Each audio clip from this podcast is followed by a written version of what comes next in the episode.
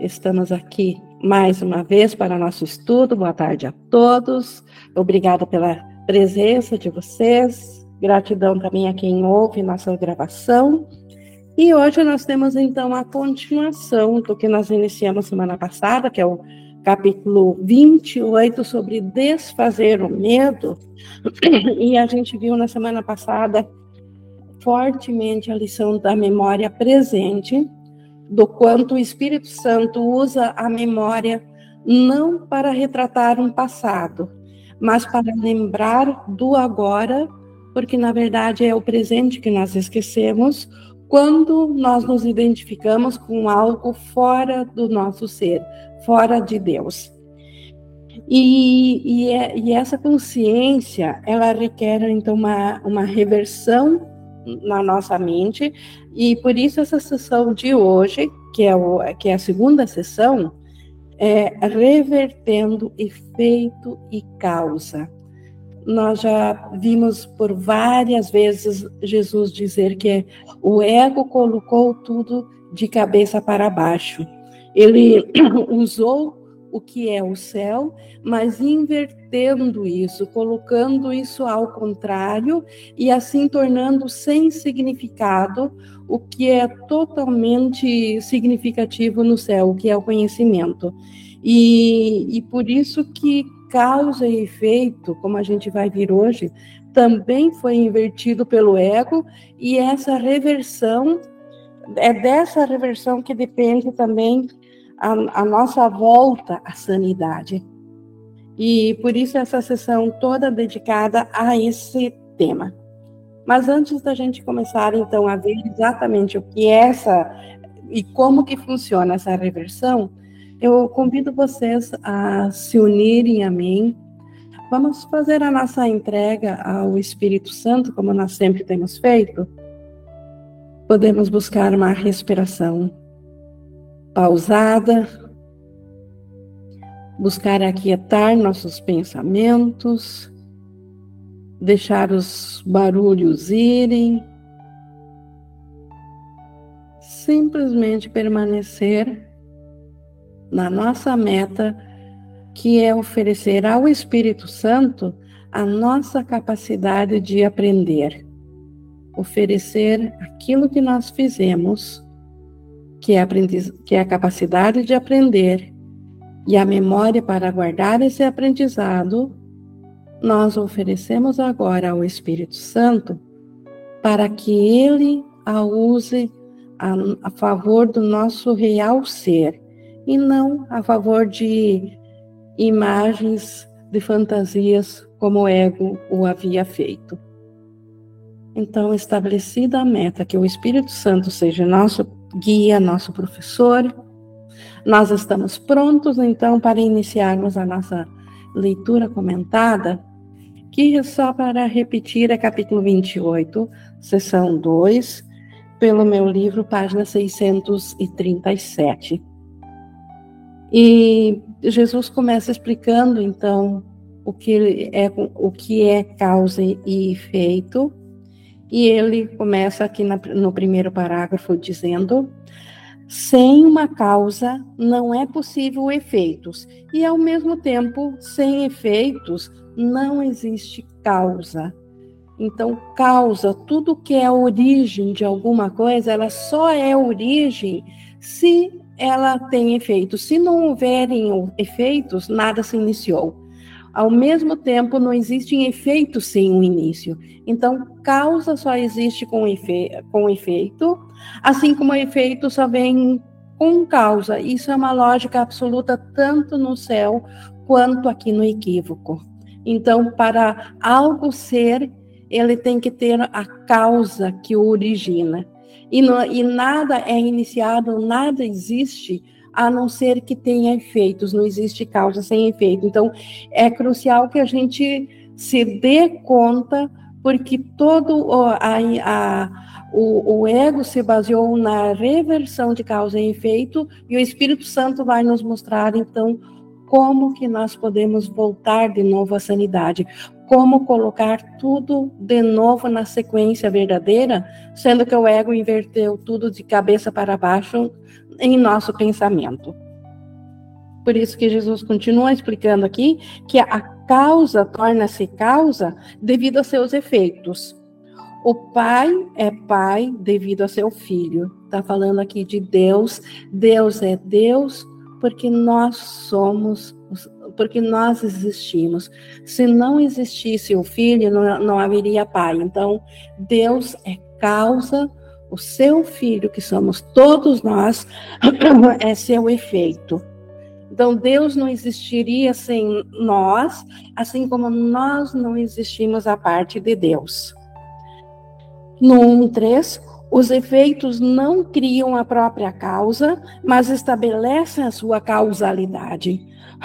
Então, o efeito não cria o início, não é nós que criamos Deus. É Deus que nos criou. Embora que Deus só é Deus, ou só é criador porque nós existimos. Então, nós é que estabelecemos a causalidade de Deus. Desculpem.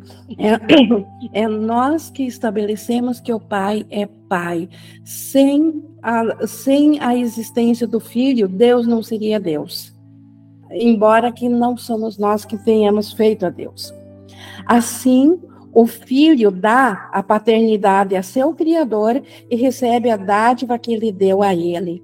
Então, a paternidade de Deus, ela só é estabelecida, só ela existe pela nossa presença. E é isso que o próprio Deus é grato.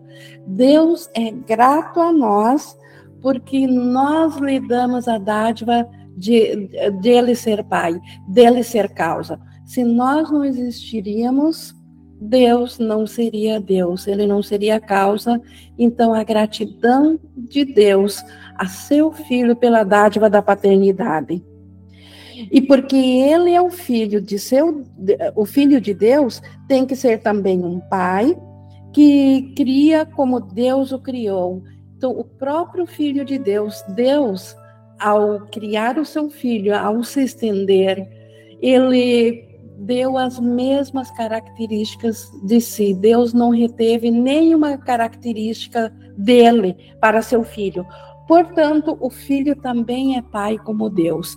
E as estendendo as próprias criações, tanto do filho quanto de Deus, as criações têm essa.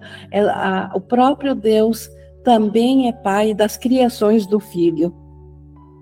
Porque, e, e as criações do filho também, por sua vez, se estendem, e isso só é realmente compreendido no céu. Aqui nós só podemos ter um, um, um leve entendimento do que vem a ser isso, e que tudo que é pensado a partir do filho, esse pensamento também cria, que por sua vez também cria, e de todos eles, como nunca houve rompimento com seu pai, Deus ainda é o pai de todos eles. Então, todos os pensamentos a partir de Deus são os seus filhos. Então, Deus, e assim nós compartilhamos a palavra-chave aqui é o compartilhar. O céu é, é feito do, pelo compartilhamento. E obviamente que a gente vê também que isso então não se aplica a nenhuma forma física. É no é em espírito que isso é possível. E assim, o círculo da criação não tem fim. Então essa criação de Deus, a extensão de Deus, dos pensamentos de Deus e dos nossos pensamentos no céu é ininterrupto. Seu início e seu fim são o mesmo. Todos iniciam em Deus, todos ainda permanecem em Deus e acabam em, em Deus e se estendendo eternamente. Mas em si, ele contém todo o universo da criação sem começo e sem fio, fim. Todo o céu está contido nisso. O reino de Deus está contido nesse círculo de criação. Então, aqui é uma coisa. Esse primeiro parágrafo é bastante abstrato. Como eu disse, nós podemos ter uma vaga ideia disso. E Jesus aqui colocando como que realmente é. E ele segue nos explicando que paternidade é criação. Então, o pai, ele se estende, diferente do que o ego colocou como paternidade aqui no mundo, que aquilo, aqui no mundo, aparentemente, o que um pai é, o que uma mãe é, ela, ela faz algo diferente de si próprio. Então, isso não é a real, a real criação, isso é apenas o que o ego fez passar por criação.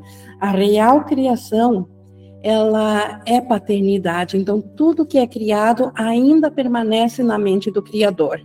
Isso é criação. O amor tem que ser estendido. Então, só o amor é que se enquadra em, em, em, nesse tipo, nesse, nesse formato de criação. A pureza não se confina. Faz parte da natureza do inocente jamais estar contido, sem barreira ou limitação todos os pensamentos de amor, eles não podem estar contidos em nada porque eles são inocentes. E por isso que eles não têm limite, não têm barreira, não pode estar contido em nada. Assim, a pureza não é do corpo. Então, obviamente que a criação não se refere ao corpo e nem a criação pode estar contida no corpo, porque corpo clara, claramente é limite corpo é barreira. Então, corpo é confinamento. Então, obviamente que a verdadeira criação não tem nada a ver com o corpo. Também não é possível achá-lo onde existe limitação. Então, a, a pureza, o, o que é real, não pode ser encontrado onde existem limites. O corpo pode ser curado pelos efeitos da pureza, que são tão ilimitados quanto ela própria. Então, a pureza pode curar um corpo, isso é possível, mas não que, que ela esteja contida no corpo. Ela pode, na sua luz, fazer com que o corpo sirva perfeitamente ao propósito da luz e nisso o corpo é curado. No entanto, Toda cura tem que vir a ser porque se reconhece que a mente não está dentro do corpo e a inocência da mente está bem separada do corpo, está lá onde reside a cura. Então, ficou uma frase comprida aqui, mas assim, toda a cura tem que vir porque se, re, se reconhece que a mente não está limitada pelo corpo. Então, só a pureza pode curar, só ilimitado pode curar, só a mente pode curar, e ela pode curar justamente porque a mente não está presa a um corpo. O que para nós parece preso ao corpo é apenas uma consciência fragmentada da mente. Então é uma jornada de consciência. Então essa consciência, ela ela se sente limitada e por isso que ela pela pelo fato de estar limitada, ela traz a doença ou ela exige a doença do corpo justamente porque ela limita ela, ela, a nossa consciência individual, ela corta o fluxo da pureza. Onde então se encontra a cura? Então, se, se a mente tem que estar lá onde está a cura, onde é que está a cura? Só onde está a causa da cura são dados os seus efeitos pois a doença é uma tentativa sem significado de dar efeitos a algo que carece de causa e de fazer dele uma causa. Então, onde é que está a cura? Ela necessariamente, a cura precisa estar onde está a doença. E onde que está a doença? Na mente que acredita que ela é limitada.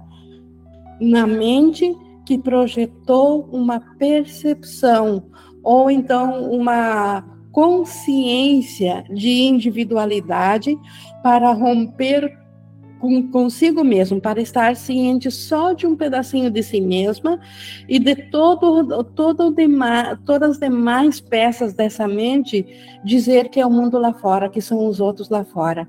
Então, nessa mente que acredita nessa fragmentação, que acredita na separação, esta é a causa de toda a doença. É lá nessa mente que está a doença e é lá que deve estar a cura. E é lá que a cura é encontrada. A cura, portanto, não está nos efeitos.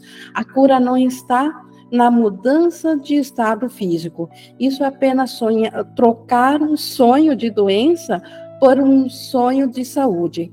Mas isso não, não altera a decisão da mente que, a, que acredita que se fragmentou. Então, a, a cura realmente precisa estar na causa da doença, e a causa nunca está fora da. a causa nunca está fora nos efeitos. O corpo e a consciência individual é apenas efeito da causa de um pensamento de separação da mente. Então, é para a mente que precisamos nos voltar e aceitar uma outra verdade, já que nós aceitamos na mente a verdade do ego, a verdade da separação. É na mente que precisamos aceitar a verdade do Espírito Santo de que a separação é impossível. Mas Jesus vai explicando isso aqui. Na doença, o Filho de Deus sempre procura fazer de si mesmo a sua própria causa e não se permitir ser o filho de seu pai. Então, se toda doença tem a mesma origem, que é um pensamento na mente que se fragmentou, então toda doença tem, veio a surgir da mesma causa, de não se permitir ser o Cristo, de se acreditar que somos individuais, que somos rompidos e, e agora com uma consciência individual, que nós somos essa consciência individual, quando na verdade nossa realidade está acima da consciência individual, está no ser Cristo com esse desejo impossível, né, de, de ser algo que não é de Deus, com esse, pensa, com esse desejo impossível, ele não acredita que é o efeito do amor e ele mesmo tem que ser a própria causa devido ao que ele é. Então, uma vez uh, tendo desejado ser algo que é impossível, ele obviamente não pode mais se perceber como sendo efeito do amor, como sendo efeito de Deus, e com isso, se acredita a mente separada, ela acredita que ela é a causa de si mesma, que o pensamento de separação é que originou um ser separação, porque Deus não poderia ter criado algo separado. Então, como que eu sou aqui um ser separado? Então, eu fiz isso. E, e por isso que a mente, dentro da consciência de separação, acredita que ela é a causa e o pensamento de separação é essa causa. Agora, Deus não é mais a causa do filho, Deus não é mais a nossa causa. Agora, a, a nossa causa é um pensamento de separação. A causa da cura é a única causa de todas as coisas. E aqui a, a, a única coisa está em maiúsculo, a única causa está em maiúsculo, porque Deus ainda é a causa de tudo, não existem dois criadores. Então nós podemos nos enganar pensando que nós separamos e a partir de acreditarmos esse, nesse pensamento, nós invertemos a causa, nós nos tornamos causa, mas não na realidade, só em fantasias porque e, e aí para nós curarmos essa fantasia, nós precisamos voltar de novo o pensamento para a causa real, que é Deus. Precisamos voltar esse pensamento para Deus. Ela tem, então, essa causa, que é Deus, tem apenas um efeito: o Filho de Deus. Todos nós, tudo que existe é o efeito dessa causa. Por isso, a unicidade perfeita do Cristo. E nesse reconhecimento não se dá qual, quaisquer efeitos ao que carece de causa, e nenhum efeito é visto. Então, reconhecendo que Deus é a única causa e que essa causa tem só um efeito, todos os demais enganos, aquela pseudo-causa, aquilo que nós achávamos que tínhamos feito, isso tudo desaparece e não é mais visto. Uma mente dentro de um corpo e um mundo de outros corpos cada um com mentes separadas, são as tuas criações, sendo tu a outra mente que cria com efeitos que não são como tu és. Então, uma, um corpo, uma mente dentro de um corpo, é aquilo que nós pensamos que fizemos depois que aceitamos a causa ideia de separação. E agora nós somos essa outra coisa, não mais o efeito de Deus. Agora nós somos um efeito dessa causa ideia de separação. Por isso que ele diz e e tu és a outra mente, aquela que pensou separação. Nós pulamos da causa Deus para a causa pensamento separação. E agora achamos que nós, que nós somos essa outra mente, essa mente separada. É isso que todos que vêm vêm aqui um mundo que, o que experienciam um mundo dual acreditam na sua mente, que eles são essa outra mente. E enquanto pai dessas criações, tens que ser como elas. Então, enquanto pai, ao mesmo tempo, eu sou a causa dessa separação, então eu sou o pai desse mundo. Então, eu também sou igual a todas essas coisas dentro do mundo. Não aconteceu absolutamente nada, exceto o fato de que tu te puseste a dormir e tiveste um sonho no qual eras um estranho para ti mesmo e apenas uma parte do sonho de alguma outra pessoa. Essa é a metafísica do curso. É isso que o Espírito Santo tem a nos ensinar. Que, na verdade, nada aconteceu. Nós nunca nos tornamos uma causa própria Nunca tivemos o pensamento de separação, apenas nos colocamos a dormir e sonhamos com isso, primeiro com o pensamento de separação, e depois, continuando nos aprofundando mais no sonho, passamos a sonhar que nós somos parte do sonho de outras pessoas. Primeiro sonhamos a separação, depois sonhamos com a fragmentação, e agora fizemos parte do sonho das outras pessoas. Então, agora temos um sonho individual e não mais consciência de que nós sonhamos o sonho todo, a coletividade toda do universo que nós percebemos. O milagre não te desperta, mas te mostra quem é o sonhador. Então, isso aqui que nós estamos estudando de Jesus é um curso em milagres. Então, o que que o milagre ele faz conosco? Ele não nos desperta desse sonho, isso Deus dará esse último passo, mas ele nos mostra de novo que somos nós que estamos sonhando esse sonho e não que nós somos vítimas do sonho de outras pessoas. Nós não somos vítimas de nada que está acontecendo a nós mesmos, porque somos nós que estamos sonhando esse sonho. É isso que o milagre ele vai nos mostrar, é essa função do, do milagre, corrigir essa percepção equivocada na qual nós nos sentimos vítima do mundo e agora não temos como escapar da dor e do sofrimento e da vingança do mundo, porque algo externo a nós está nos bloqueando ou nos segurando. Então, o milagre tem essa função. Ele te ensina que existe uma escolha de sonhos enquanto ainda estás adormecido, dependendo do propósito do teu sonhar. Então, isso que o milagre faz, ele nos ensina que nós podemos sonhar diferente. Nós podemos sonhar com a liberdade, nós podemos sonhar que nós somos o causador de tudo que nos sucede, e assim mudamos a causa, ao invés da causa do medo, para a causa do amor. E tudo acompanhará isso certamente, porque é nós que estamos sonhando o sonho. Ninguém está sonhando o sonho por nós. Por isso que nós temos todo o poder de reverter a situação completa do mundo todo tal como percebemos. Então, assumindo de novo a consciência de que nós, no nível acima da mente separada, que da consciência separada, ainda é nosso sonho ver o mundo separado. Nós fizemos essa causa e depois damos o poder para essa causa, separação, afetar a nós como se agora algo externo estivesse a nos acontecer, isso na nossa consciência individual. O sonho é como uma memória na qual se retrata aquilo que quiseste que te fosse mostrado. O sonho, ele nada mais retrata do que o mundo diferente que a gente quis ver a partir da separação de Deus.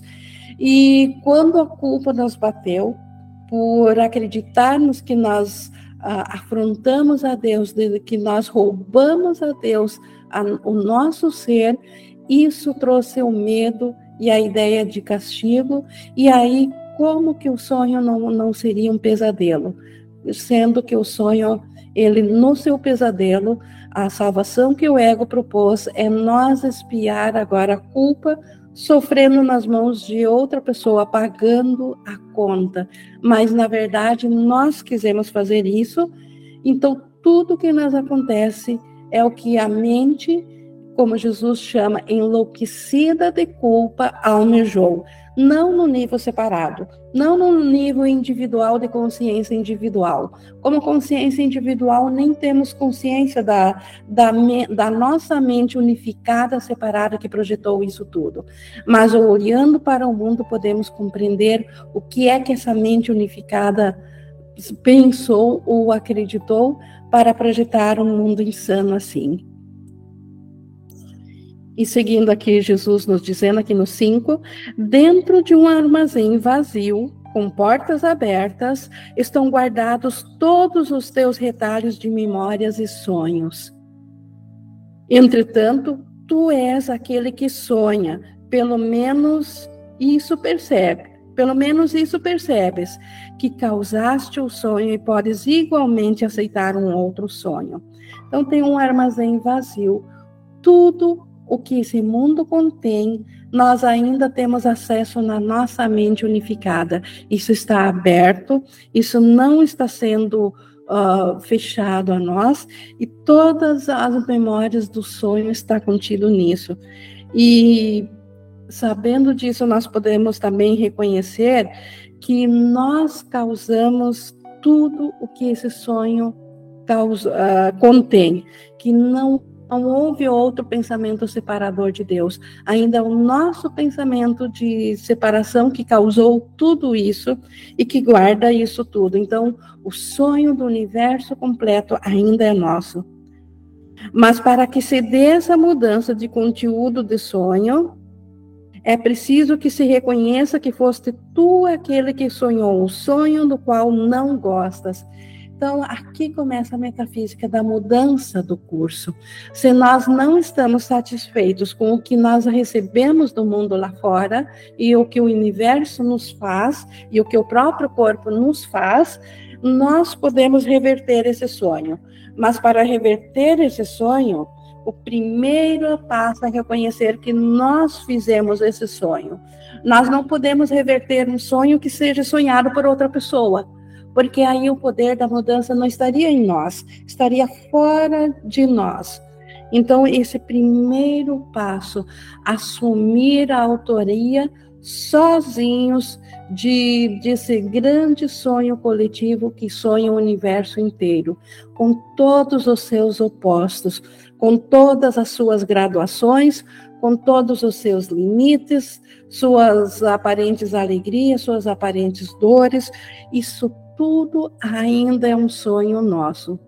E repito, não é um sonho da, da individualidade nossa. A própria individualidade nossa é fruto desse nosso, da, da causa do nosso pensamento que pensou separação. Então, num nível acima, no nível da mente unificada separada. Então, subindo de nível, nós assumimos que é nosso sonho, ninguém o sonhou por nós. Esse é o primeiro passo para reverter aquilo que o sonho está fazendo à nossa individualidade agora. Hum, é preciso, então nós podemos mudar o sonho que não gosta. Ele não passa de um efeito que tu causaste e não queres ser a causa desse efeito. Então, esse, esse sonho grande que nós fizemos, nós causamos esse essa causa. Nós é que pensamos separação, não foi Deus que criou separação. Nós causamos isso, então nós somos a causa, e agora nós não queremos mais aquilo que veio como efeito dessa causa, porque o efeito dessa causa, a separação, é realmente terrível. É isso que nos amedronta, é isso que é a causa de todo o sofrimento que o universo contém. É o, é o efeito natural de uma causa doentia, tem que ser a dor também.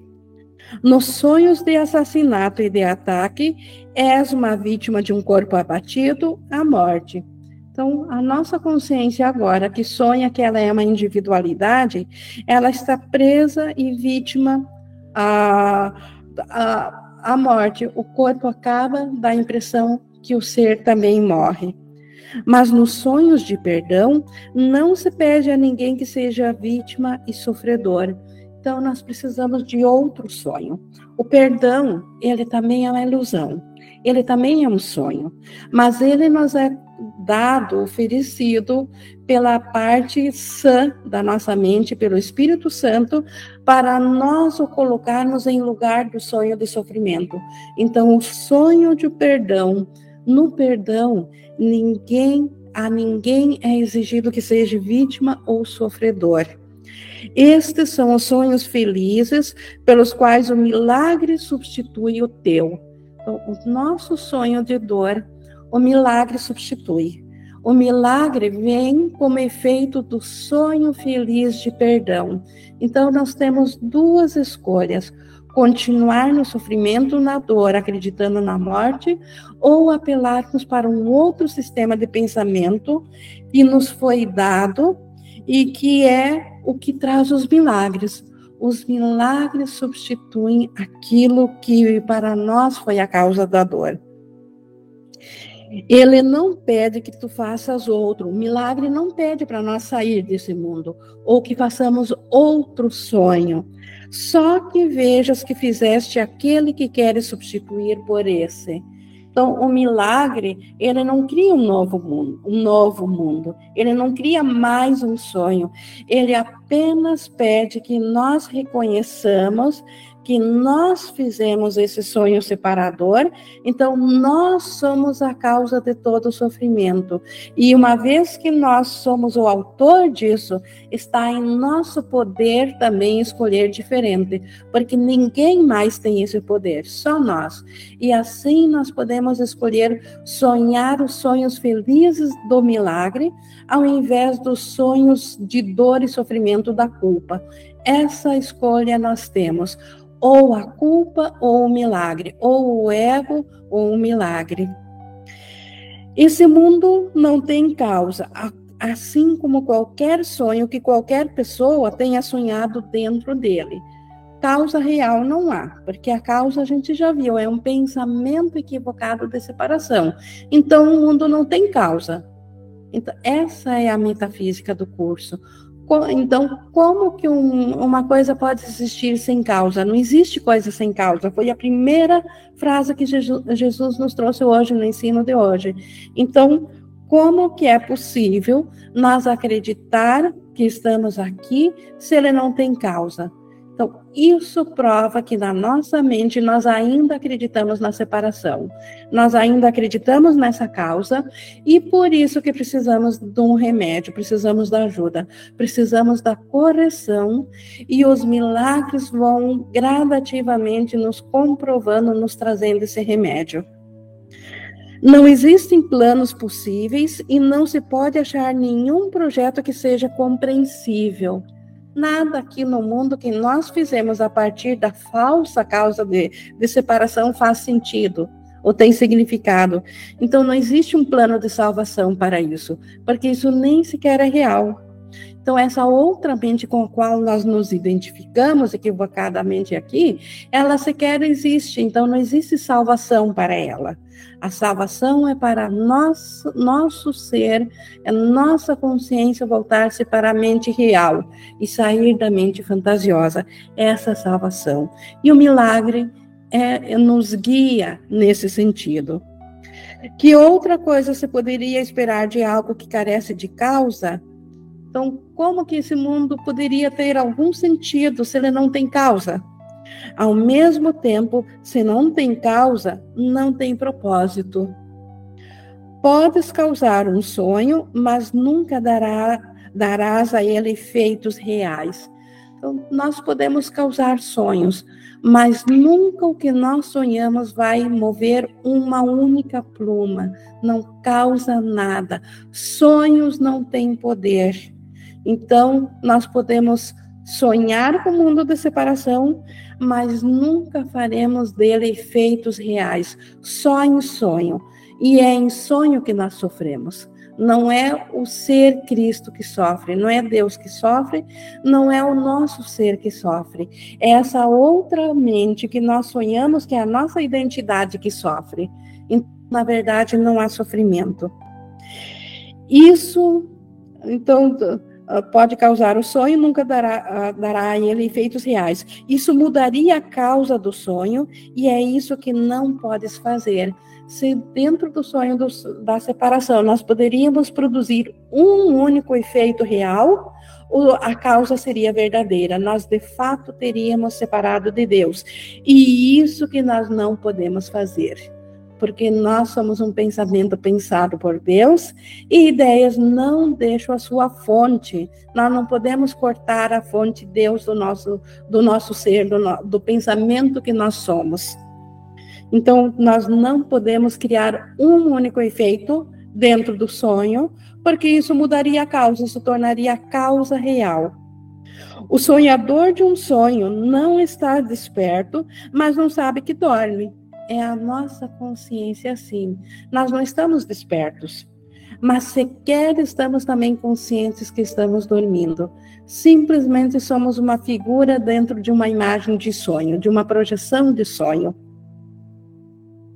Ele vê ilusões de si mesmo como estando doente ou bem, deprimido ou feliz, mas sem uma causa estável com efeitos garantidos. Isso é o que o ego nos deu como sendo o nosso ser individual. Nós estamos sonhando, não estamos cientes que estamos sonhando, e aí dentro do sonho nós nos vimos como um ser que pode estar bem, pode estar doente, pode estar deprimido ou feliz, mas que não tem nenhuma garantia de que o estado que ele está vai se uh, perpetuar. Então, sem nenhuma uh, garantia de mudança. O milagre estabelece que tu estás sonhando um sonho e que o seu conteúdo não é verdadeiro. Essa é a base em cima da qual o milagre trabalha. É por isso que o milagre não segue as leis do ego. Por isso que o milagre ele é totalmente livre para agir dentro desse mundo de limites, porque ele estabelece algo fora do, do que o, o, o sonhador do sonho uh, colocou. Então, o milagre ele começa a reverter aquilo que foi colocado de cabeça para baixo. Então, já que nós pensamos que somos um efeito de um sonho de separação aqui, o milagre começa a reverter isso, mostrando que nós estamos sonhando isso. E o que nós estamos sonhando com isso não é só que nós estamos sonhando com isso. O conteúdo desse sonho não é verdadeiro. É uma é uma projeção equivocada, é um pensamento de como queríamos que fosse, e aí jogamos a consciência para se adequar ou para sentir assim como nós queríamos que fosse. Esse é um passo crucial para se lidar com ilusões. Não há como escapar de ilusões sem compreender que nós somos o único sonhador do sonho. Cada um, individualmente, precisa assumir esse controle de que ele é o sonhador desse sonho. Ninguém tem medo delas quando percebe que as inventou então, aqui que começa a escapar do medo. Se eu fiz isso que aparentemente eu acredito que está acontecendo lá fora, então eu posso mudar isso. É como aquele exemplo que Jesus dá em outra parte do texto, explicando que uma criança que empresta fala, a fala a um ursinho de brinquedo, ela dá uma fala de rosnar e de ataque a esse ursinho, que ela mesma dá essa fala, e aí ela acredita que é o ursinho que está falando isso, e ela se amedronta desse urso, ela tem medo de ser ferido e uh, sendo que ela mesma deu essa essa fala ao urso. Assim somos nós. Nós sonhamos com esse mundo de separação, com essa divisão de, de fracionamentos de individualidades, e agora nossa mente deu esse poder às outras partes lá fora de nos, de nos ferir, e agora nos protegemos e buscamos segurança cada vez mais atolados dentro da individualidade, buscando mais proteção onde não existe proteção, que é na forma física, e para nos proteger do nosso ser, sendo que nós fizemos todas as figuras, nós fizemos todo o grande ataque, toda a guerra que existe no mundo, ela nenhuma delas tem oponente toda ela é feita assim mesmo.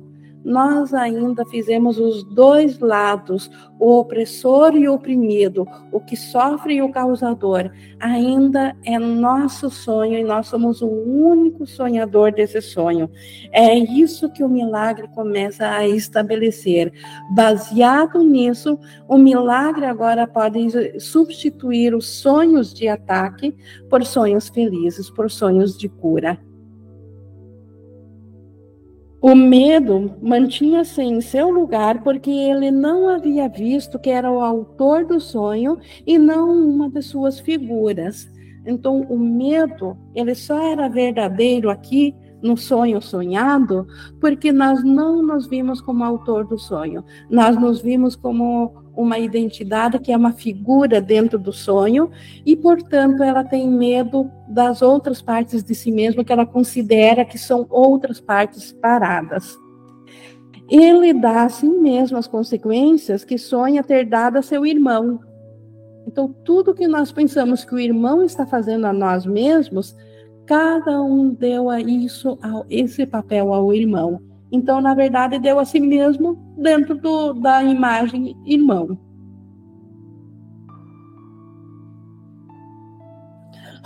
E é apenas isso que o sonho juntou e ofereceu a ele, para mostrar-lhe que os seus desejos foram realizados. Então, o desejo de fazer algo separado a Deus, de fazer algo a mais, desejou um mundo onde haveria separação, onde houvesse partes separadas. Então, e, e onde a culpa se instalou nessa mente que pensou separação, a culpa quis resgatar-se a si mesmo, pagando o preço dessa conta. E então, o que, que a culpa fez? Projetou um mundo onde esse pagamento fosse possível. Agora, aparentemente inocentes, pagam uma conta que elas não sabem de, de onde que caiu. Alguns a atribuem a Deus, outros a, a atribuem a, a, ao azar ou, ou têm consciência de uma culpa inconsciente e se acham pecadores e por isso essa culpa, mas enfim, o que o ego nunca quer que, que saibamos é que nós é que fizemos esse sonho de separação, que a causa não é real. O ego sempre quer que a causa, que é a ideia de separação, que essa seja toda protegida, que essa seja intocada. O ego não pode tolerar que a gente vá a causa separação e cure isso, porque o ego simplesmente desaparece nisso. O sonho de sofrimento, de dor de separação desaparece quando essa causa é mudada. E por isso que, e para não mudar essa causa, que foi projetado esse mundo para que todos agora se distraiam dentro dele sem voltar a mente para a causa, que fique preso dentro dessa, desse mundo de individualidade. E assim, o que, que acontece com, com essa consciência agora individual? Ele teme o próprio ataque, mas o vê nas mãos de outrem. Então, agora, cada um que teme pelo seu corpo, pela sua vida, ele vê que coisas externas podem lhe atacar, mas ele não sabe que é ele mesmo que está fazendo esse ataque. Como vítima, sofre em função dos efeitos do ataque, mas não do que o causou.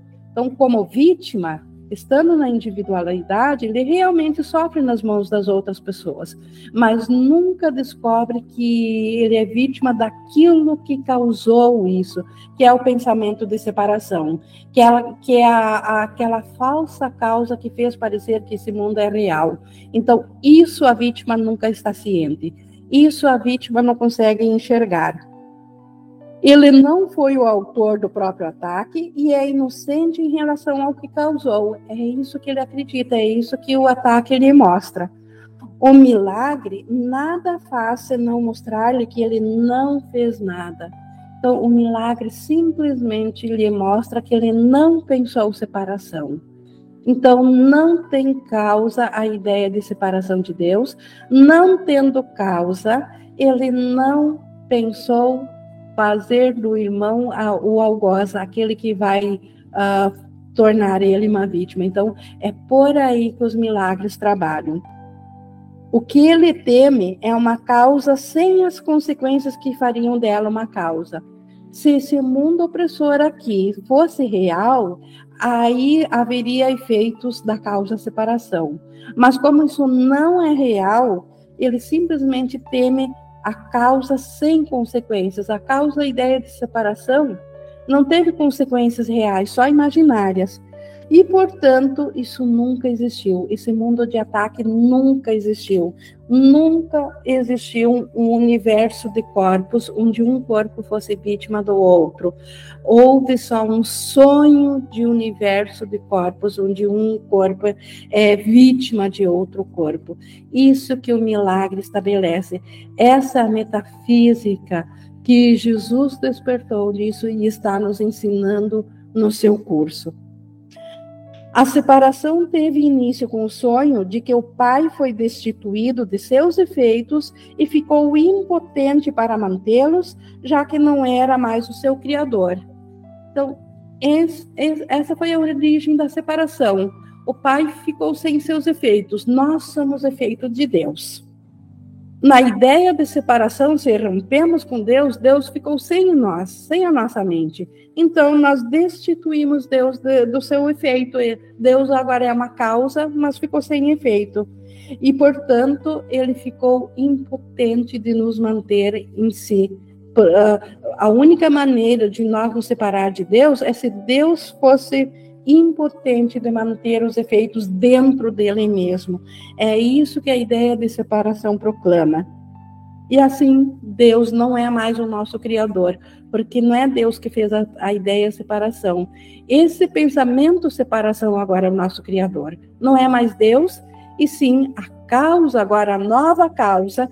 Antes da ideia de separação, Deus era a causa, nós o efeito com a, a ideia de que fazer algo separado a Deus, isso é uma nova causa, e nisso surgiu uma nova mentalidade, nós agora acreditamos que somos essa nova mente. Agora Deus não é mais o criador dessa nova mente. Agora a causa separação é, é criadora dessa nova mente. No sonho, o sonhador fez a si próprio. Então, no sonho de separação, nós é que fizemos essa causa, nós fizemos a nós mesmos, nós fizemos a ideia de separação. Mas o que ele fez voltou-se contra ele, tomando o papel de seu criador, como tinha feito o sonhador. Então, já que o sonhador pensou que ele separou de Deus, ele fez uma causa, esse pensamento de separação, a mesma coisa que ele acreditou que ele rompeu com Deus, isso estava na mente dele, e na sua culpa de, acreditar que fez um mal a Deus, ele agora vê o mesmo projetado para cima da ideia de separação. Agora, ele não se vê mais o causador do pensamento de separação e acredita que é o pensamento de separação que fez a ele. Agora, a mentalidade que está ciente de que ele é um ser, acredita que a causa do ser dele é esse pensamento de separador. Então, agora, aquilo que ele fez, esse sonho de separação, agora esse sonho tem o poder de, de ser o causador dele. Agora esse sonho é que dita como que ele vai viver, onde que ele vai habitar, vítima de quem que ele vai ser.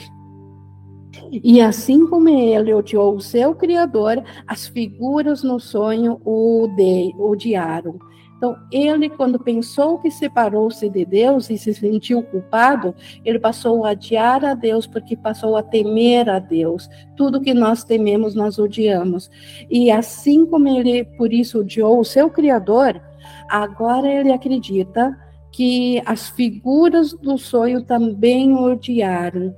Por isso que ele é tão vítima de tudo, por isso que ele, ele não se sente mais um ser de amor, e sim vítima de ódio. O seu corpo é escravo dessas figuras, do qual abusam porque os motivos que ele conferiu ao corpo, elas adotaram como seus próprios. Por isso, o corpo tem o, os sentidos para lhe trazer o sofrimento, a dor. Agora, esse ódio se voltou contra o corpo e agora o corpo é punido para ele sentir esse ódio na carne. Para ele, porque aparentemente a dor se voltou contra o seu corpo e a dor do corpo testemunha aquilo que aparentemente voltou-se contra ele pelo que ele fez. Então, tal é a, a, a insanidade de um pensamento separado de Deus. E odeiam o corpo pela vingança que ele quer fazer com que recaia sobre elas. Então, nem sequer o, o corpo que deveria ser aqui o lar para sua identidade, ele é amado. Ele é odiado porque o corpo se presta a ser a, a, a, o instrumento para lhe trazer a dor que estava na mente. E como a inconsciência ele saiu da mente e se identificou no corpo, agora o corpo se empresta para ser vítima para sofrer os ataques e tanto o corpo físico quanto o psicológico, que também ainda é individual e é separado, lhe trazem esse sofrimento. Só que ele não se vê autor desse sofrimento, acredita que as coisas externas estejam lhe causando isso.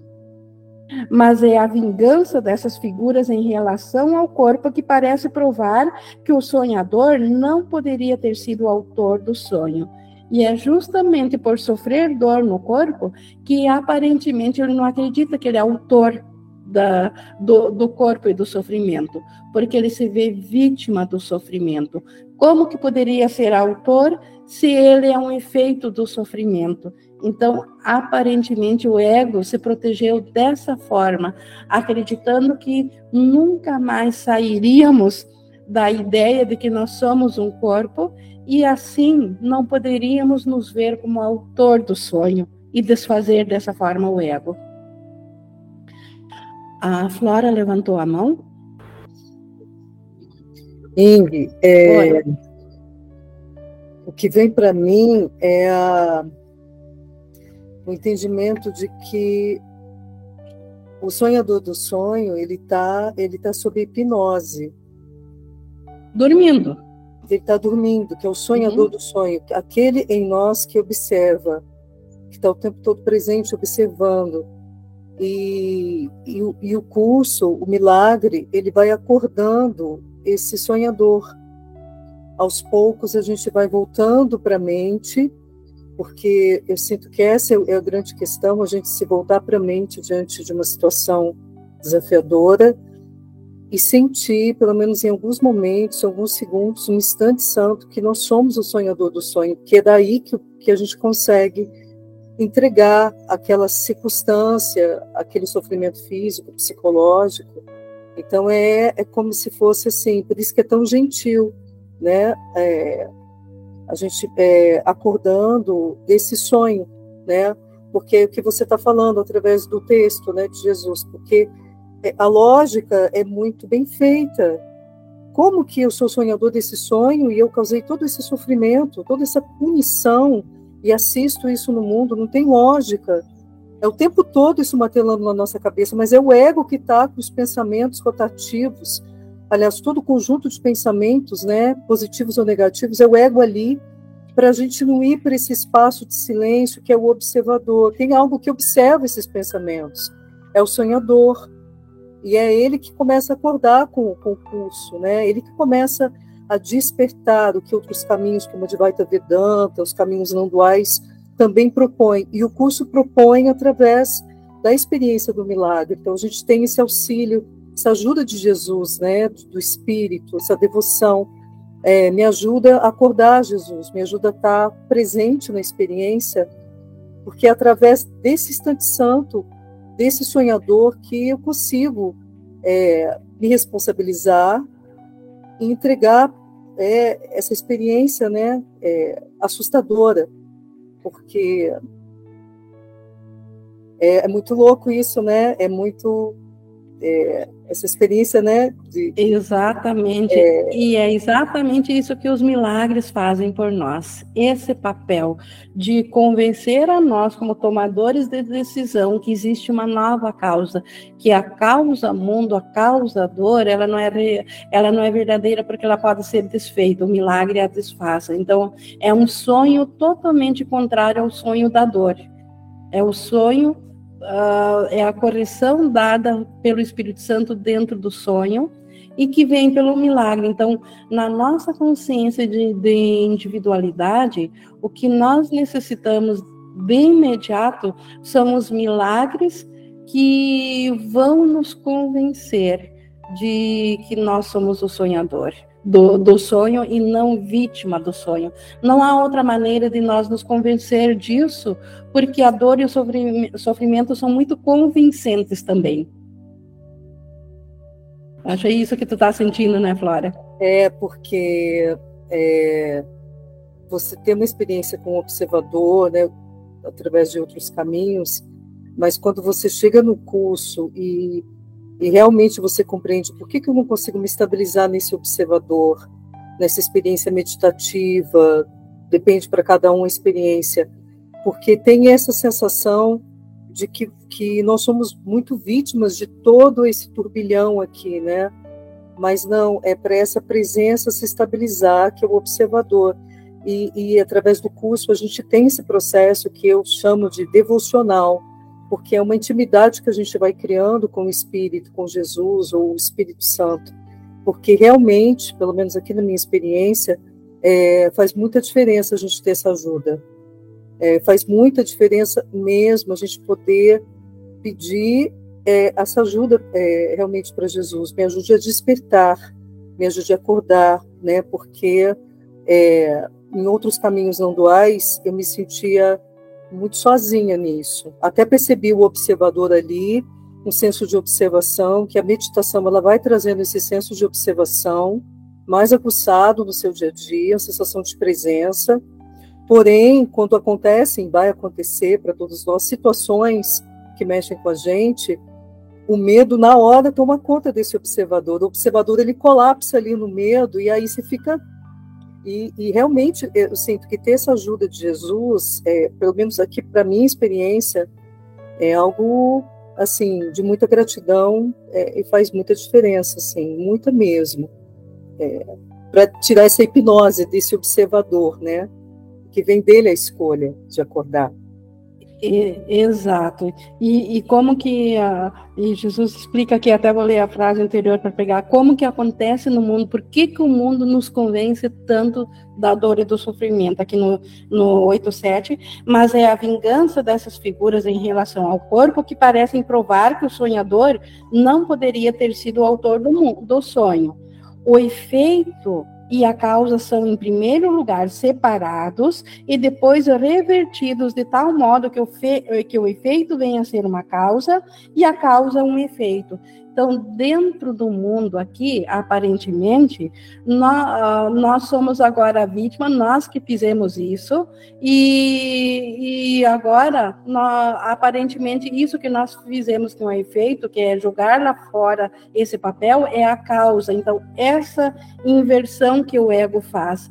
E os milagres, eles revertem isso, eles tornam de novo para nós, em primeiro lugar, esse papel, e, de, e assim liberam ao outro como sendo nós mesmos. O Márcio também levantou a mão, por favor. O Ing, eu Oi. quero uma ajuda sua para compreender de forma efetiva como é que Jesus nos ajuda. Porque quando eu ouço essa expressão, a ajuda de Jesus, é, eu fico confuso. Porque para Jesus ajudar, ele teria que acreditar em alguém que está precisando de ajuda. E aí eu acabo ficando com a mente confusa com isso, e acredito que outras pessoas também. Então, assim, de que forma efetivamente Jesus nos ajuda? Você consegue deixar isso claro para nós? Simples. Jesus no, nos ajuda como irmão mais velho, nos guiando para o pensamento certo, para o pensamento do Espírito Santo dentro da unicidade, não como um ser separado dele, nós como parte dele. Não, não há uma separação entre nós e Jesus, embora que nós não saibamos disso, mas Jesus sabe que nós ainda somos parte dele, mas por outro lado, cada parte tem o, o, a, o próprio poder de decisão, porque não existem duas, duas vontades. Então, Jesus não pode se impor a nós que somos a parte dele. Então, ele nos ajuda efetivamente oferecendo seus pensamentos, que são os nossos pensamentos verdadeiros, se nós nos colocarmos em disponibilidade de pensarmos igual a ele. Ah, então deixa eu só sentir aqui com você. A ajuda que Jesus nos deu é a demonstração de que o caminho que ele fez é possível, mas eu preciso uhum. escolher antes por esse caminho. Exato. A, a, decisão de seguir pelo mesmo caminho tem que ser a minha. E a, e a, e a ajuda dele é, é, natural, nem poderia não haver ajuda, porque ele não teria feito o caminho se não houvesse essa ajuda também. Se ele não então, tivesse feito esse caminho com todos, Jesus não fez esse caminho sozinho. Sim. Nós só não estamos cientes disso. Então, se eu ficar sentado aqui no meu sofá, triste, reclamando e pedindo ajuda para Jesus, tá eu ainda estou ele. Jesus não tem o que fazer, está separando. Jesus, Jesus. Jesus não me, então quer dizer, Jesus não me ajuda, ele me mostra o caminho e eu decido pelo caminho, é isso? Perfeito. Se, se ajuda é dito como algo externo, ou algo separado, ou algo à frente, nesse sentido, não. Eu acho ou que seja, muitos estudantes. Jesus não me ajuda pensar. na confusão que eu estou fazendo de identidade. Jesus ele passa a conduzir a minha mente para a mente certa a partir do momento em que eu decido me perceber unido a Ele. Exato, e isso nós chamamos também de ajuda, mas não é uma ajuda, na verdade é um reconhecimento. Entendi. É porque eu, como a gente está estudando a canção da oração e às vezes eu acompanho ali com o João, e uhum. se tudo que nós fazemos é uma oração, se eu estou pedindo ajuda para Jesus, eu estou orando ao contrário. Está dizendo isso? que está em falta, exatamente.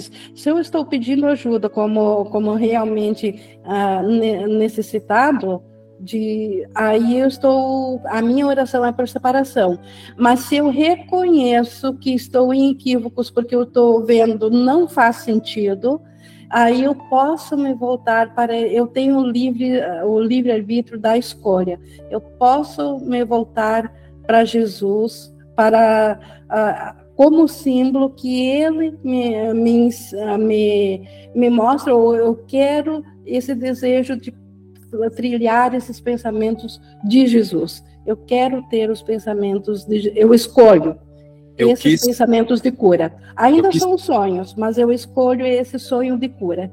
É, eu quis perguntar isso para você, porque durante muito tempo eu também caminhei imaginando Jesus como um assistente social ou um psicólogo, né? Que eu vou chorar as pitangas e ele vai me ajudar.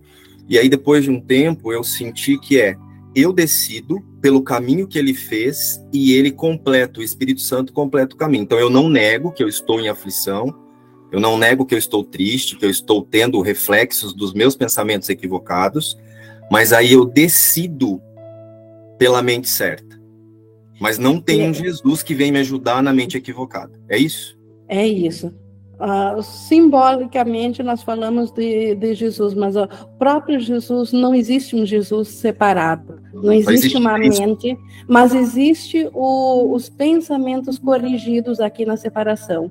E, e aí nós chamamos isso de Jesus, o nosso irmão mais velho, aquele que já não tem mais, que experienciou, que foi tentado a pensar os pensamentos do ego como nós, mas que não acreditou totalmente neles e despertou disso. Mas não existe um ser separado. Porque quando eu ouço uma expressão como a da Flora, me, me leva para o sacrifício. E eu não sinto que Jesus nos convida para o sacrifício. Né? Tipo, Jesus me ajuda, Jesus isso, Jesus aquilo. Jesus ele nos coloca num lugar de igualdade. Nós permanecemos como Deus nos criou. Então, ou seja, eu alinho o meu sistema de pensamento para receber a guiança, a condução da minha mente certa, do Cristo, né? E aí tem o símbolo específico que é Jesus, como você disse. Como ele fez o caminho, ele é o nosso irmão mais velho. Mas sou eu quem tomo essa decisão e me reconheço como Espírito Santo. É isso. Perfeito. Obrigado. E também fecha é, com a outra. O João também levantou a, a mão. Uh, na verdade, o que eu ia trazer, Ing, era uhum. sobre isso que o Márcio falou, é, sobre a gente começar a reconhecer esse símbolo Jesus, né, como um símbolo específico de um estado de consciência desperto, né?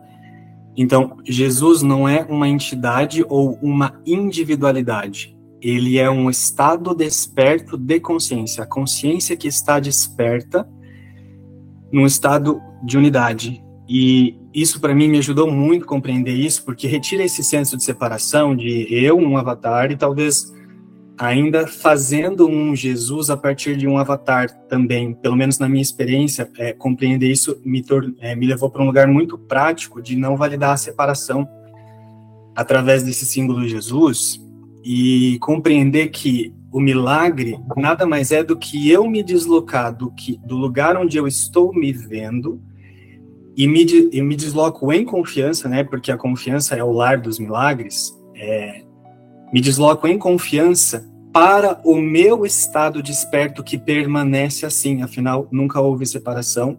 Cristo nunca dormiu, né? Cristo está desperto e permanece como Deus o criou. Então, eu não vou despertar, não tem alguém que vai despertar, mas uma consciência começa a se reconhecer no seu estado desperto. Portanto, ela vê que ela não é o sonho que tá na experiência está sendo visto uma experiência de sofrimento.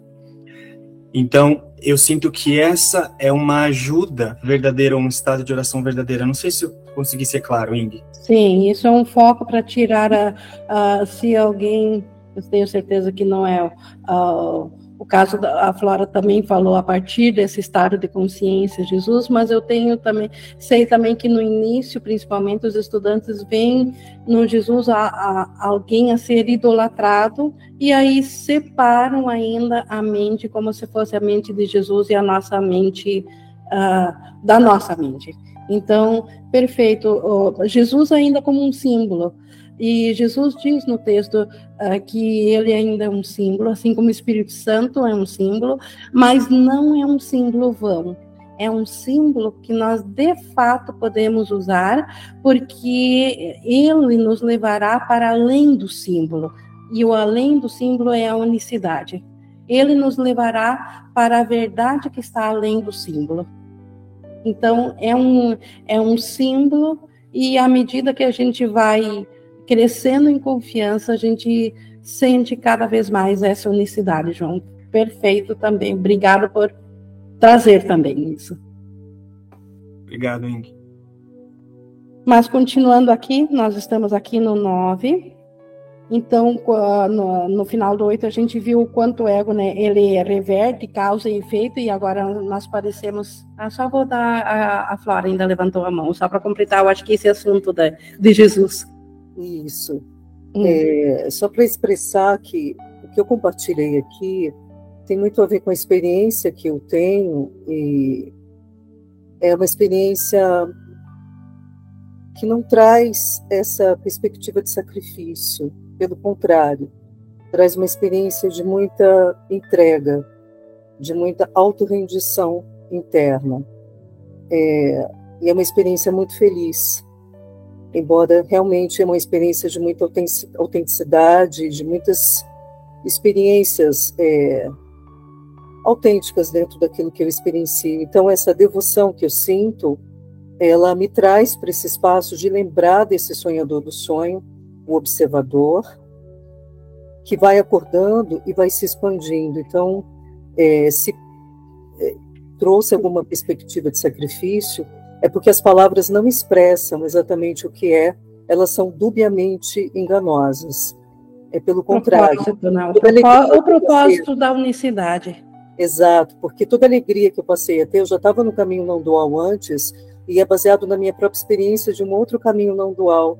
É, a sensação e a experiência de ter é, um relacionamento íntimo com Jesus, seja ele um símbolo, como de fato é, mas que de fato, em muitos momentos aqui, quando eu estou olhando mais de perto para alguns conteúdos, é de uma ajuda muito grande e não tem a ver com o contexto do sacrifício, tem a ver com o contexto de escolha, e uma escolha com um observador muito atento, que está saindo dessa hipnose e experienciando, se tornando cada vez mais um aprendiz feliz. É, e dando risada em muitos momentos, né, trazendo leveza, alegria, e então não é uma experiência do contexto do sacrifício, muitíssimo pelo contrário, é de muita alegria, inclusive de estar aqui com vocês.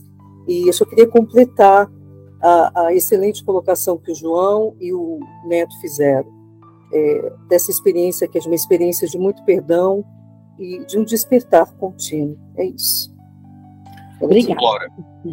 quando Sim. eu trouxe, é, eu não me direcionei direto à sua experiência, até mesmo porque só você pode falar por ela. Eu não teria condições de dizer sobre o que você está sentindo.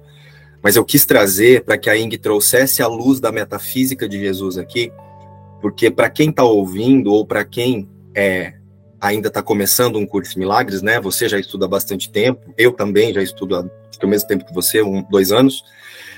E para nós a gente consegue entender isso, mas para quem está chegando, é, pode, pode ter uma interpretação de que se eu ficar aqui pedindo ajuda para Jesus, ele vai me ajudar, e nesse lugar é o sacrifício. Entendeu? Então, não é sobre a sua expressão. Eu entendi, é, Neto, que você está dizendo que essa questão do personagem. Isso. Está é, trazer, é, se, se, nesse relacionamento é, condicionado, que o personagem, na sua, eu entendi. É, é, é que é trazer para um curso em milagres aquilo que a gente traz da religiosidade, sabe? Jesus me ajuda, pelo amor de Deus. Não, Jesus não é esse lugar, exato, mas é, eu entendi, é, e tem razão, você tem razão de colocar e eu só complementei isso, porque é a partir do sonhador do sonho, ele vai despertando, e, e aí isso é, é a partir dessa ajuda que para mim fez muita diferença em detrimento de outros caminhos muito bons também da não dualidade, mas a diferença que eu senti no curso.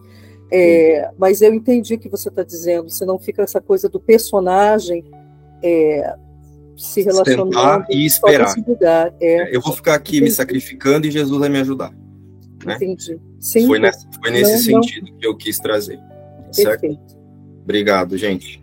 Perfeito, obrigada. E eu tenho certeza que muito, isso foi muito valioso para, para quem realmente não estava percebendo o quanto às vezes traz Jesus para o sonho, ao invés de levar o sonho a Jesus ou a mente desperta.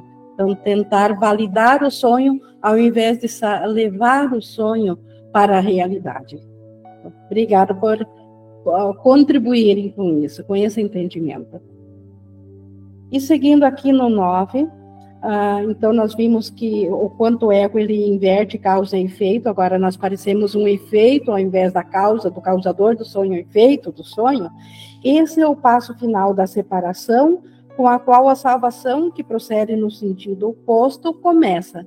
A salvação começa onde nossa consciência está, não onde está o, o equívoco de cima para baixo, mas agora de baixo para cima. De, e a nossa consciência está na individualidade. Então, a salvação começa a desfazer essa crença.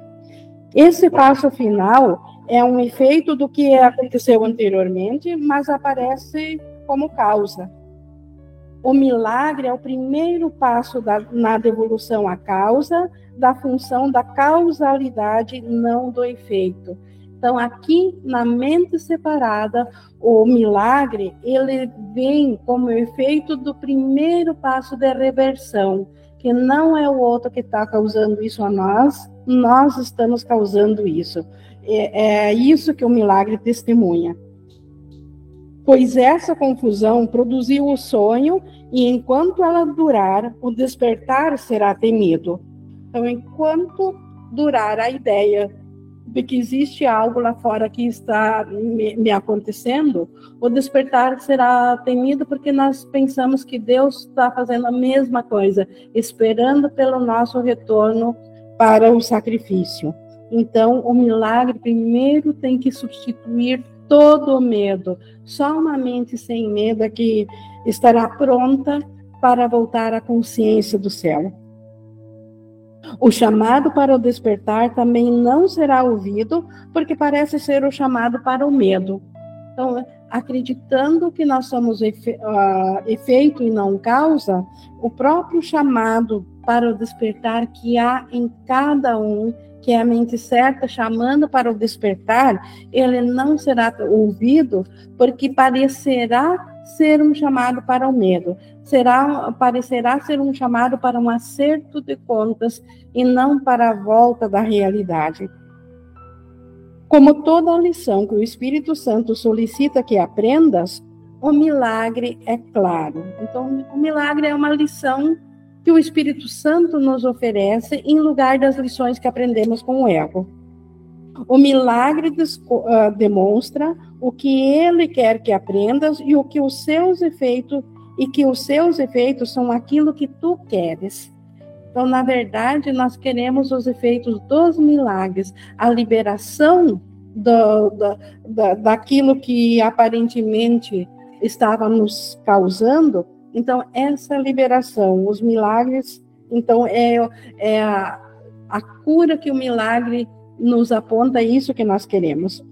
Nos seus sonhos de perdão, nos, nos, sonhos de perdão do milagre, os efeitos dos teus são desfeitos e inimigos odiados são percebidos como amigos com intenções com intenção misericordiosa.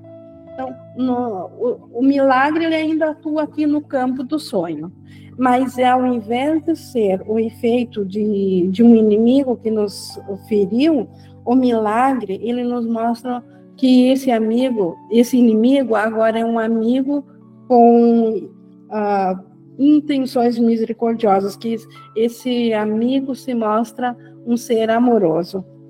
A sua inimizade é vista agora como não tendo causa, porque eles não a fizeram nem ele nem nós a fizemos, isso foi só um equívoco. E podes aceitar o, o papel de autor do seu ódio, porque vês que ele não tem quaisquer efeitos. Então, como agora ele não odeia mais, graças ao milagre, ele é visto como ele de fato é um ser amoroso, eu posso assumir que se anteriormente parecia haver ódio, eu era o autor desse ódio, porque esse ódio não existe mais. Então, eu não preciso temer a causa de que eu fiz esse sonho.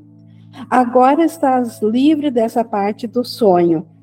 O mundo é neutro e os corpos que ainda parecem se movimentar como coisas separadas não precisam ser temidos. E assim eles não estão doentes. Então, é, é assim que a salvação vai procedendo na cura da nossa percepção. O milagre devolve a causa do medo a ti que a fizeste. Mas ele também mostra, mas ele mostra também que não tendo efeitos não é uma causa, porque a função de causalidade é ter efeitos. Então, primeiro o milagre mostra que fomos nós que demos esse papel para alguém lá fora nos ferir. Mas depois ele em seguida ele nos mostra que na verdade ele esse papel ele não teve causa porque a causa desse papel que nós damos para ele foi uma ideia de que nós somos separados de que nós nos separamos de Deus. Mas essa, causa não existe. Se não existe essa causa nunca houve os efeitos. Nunca de fato o irmão nos feriu. Ele nunca fez isso. E onde os efeitos se foram, não há causa. Então, se o irmão, pelo milagre, não está mais a nos ferir, então não houve causa. Assim, o corpo é curado pelos milagres, porque eles mostram que a mente que foi a mente que fez a doença e empregou o corpo como vítima ou efeito do que fez. Então, se o foco for a cura do, da mente, o corpo acompanha.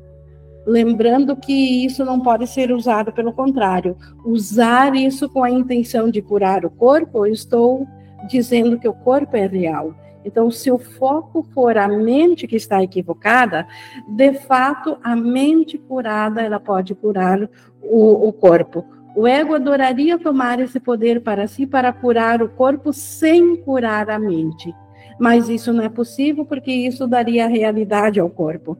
Então, o, o corpo, de fato, como efeito secundário, ele pode acompanhar a, a mudança na mente e, com isso, permanecer curado, sendo que ele continuará sendo apenas um instrumento de comunicação e não o nosso ser, nunca aquilo que o ego quer fazer do corpo. Mas Jesus, isso é uma parte da lição, então que o corpo pode ser curado. Mas aqui tem uma coisa muito importante, uma alerta de Jesus. Entretanto, meia lição não ensinará o todo meia lição continua sendo o nada. Nós temos que aprender o todo. O milagre será inútil se aprender somente que o corpo pode ser curado, pois não é essa a lição que ele foi enviado a ensinar.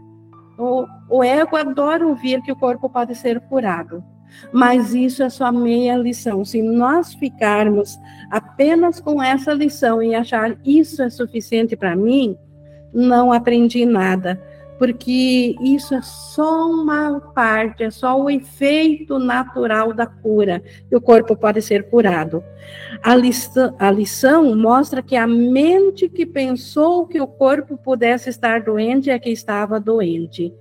Isso que nós precisamos nos voltar para a mente. Nós somos mente e não o corpo. E é a mente que estava doente que projetou um corpo doente. A projeção da culpa da mente para fora nada causou e nunca teve quaisquer efeitos. Então, a doença do corpo era só uma projeção da culpa da mente para fora. Então, a lição completa é que a mente que pensou separação é isso é que é impossível. É essa mente que estava doente e que precisa da cura. E ela, ao aceitar a cura, Obviamente que os efeitos dela também mudam e nisso o corpo pode ser curado. Esse mundo está cheio de milagres. Eles estão em silêncio radiante ao lado de cada sonho de dor e de sofrimento, de pecado e de culpa.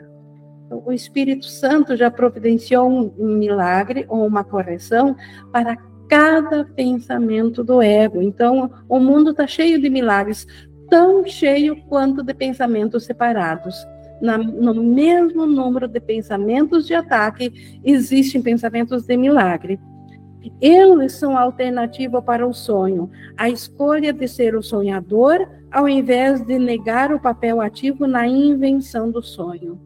Então, ao invés de negar o papel que eu fiz o sonho e eu sou vítima do sonho, eu posso agora, com o milagre, ser o, o sonhador do sonho e escolher sonhos de cura.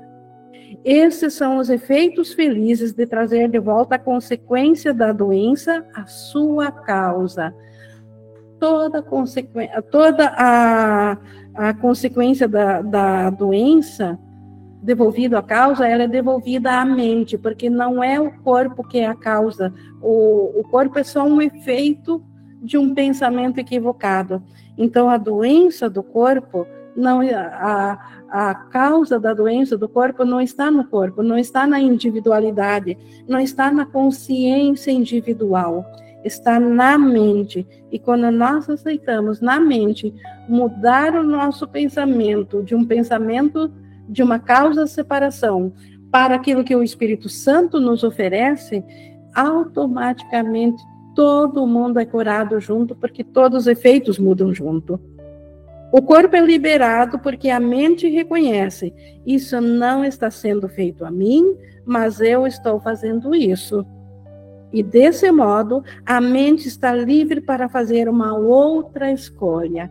Aqui que entra a nós, nós como tomadores de decisão. Sabendo que nós fizemos isso a nós mesmos, nós podemos fazer uma outra escolha. Tendo aqui o seu início, a salvação procederá para mudar o curso de cada passo na descida para a separação, até que todos os passos tenham sido retraçados, a escada tenha desaparecido e todo sonhar do mundo tenha sido desfeito. Então, a salvação inicia por, aqui, por aquilo que o milagre oferece. Nós fizemos esse sonho, nós podemos mudar esse sonho, mudando de mentalidade. E isso nós tínhamos para aqui, para rever, revertendo efeito e causa, e Jesus vai continuar nesse tema quinta-feira, falando do acordo de união então, continuando em como reverter na nossa mente, como permitir que o milagre trabalhe em lugar dos pensamentos do ego. Então, o acordo de união. E depois a união maior. Então, o acordo de união que vem pelo milagre substituindo. Mas esse é o próximo tema. Fica esse convite para nós continuar nessa mesma lição distribuída aqui em várias sessões. E com isso concluo então aqui a leitura comentada. E nós tivemos ótimas participações, eu acho um, um excelente alinhamento de, de foco. Mas se alguém gostaria de colocar mais alguma coisa agora na nossa interação, seria agora. Caso contrário, pessoal, eu acredito que realmente todos estejamos com o pensamento, eh, com um alinhamento, já indo com certeza na linha certa, e por isso que vou encerrar aqui então a gravação e deixando a todos com esse pensamento que o Espírito Santo nos trouxe aqui.